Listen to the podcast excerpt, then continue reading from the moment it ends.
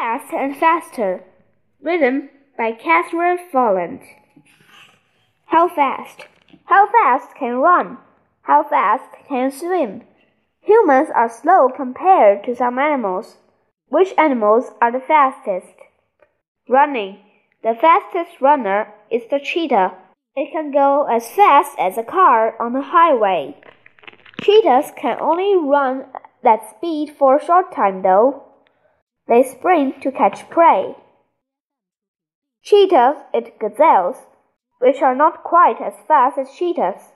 Gazelles can run fast for a long time though. Small animals are slower than big animals, but some go fast for their size. The tiger beetle runs 170 times in the length of its body in one second. If humans could do that, they could race jet planes. Swimming. Turtles are slow on land, yet the world's fastest reptile is turtle. It can swim four times as fast as a human. The fastest animal in the sea is a sailfish.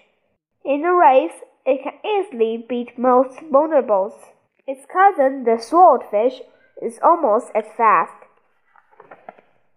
Flying. Flying is the fastest way to get around. Some of the fastest animals are birds, bats, and insects.